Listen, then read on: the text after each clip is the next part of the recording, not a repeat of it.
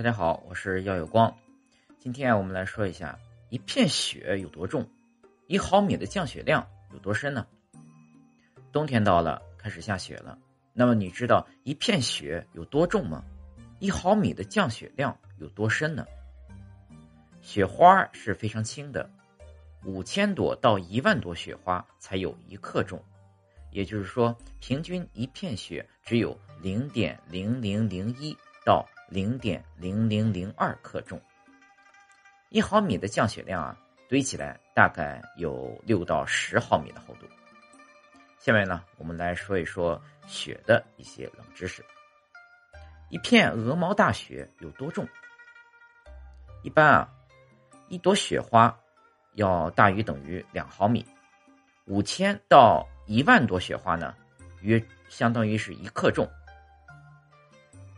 一毫米的降雪深度呢有多深？通常情况下，北方的雪啊比较疏松。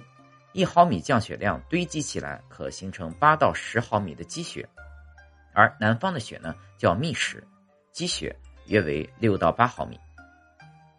那么积雪最深可以有多深呢？我国积雪最深的地方呢，主要分布在东北地区东部、内蒙古东北部、新疆中北部以及西藏西部等地，年积雪量可以达到三十厘米以上，局部达到五十厘米，可以没过膝盖。在北方，一百平方米面积上八到十毫米的积雪呢，就重达一百公斤；在南方呢，积雪重达一百三十公斤。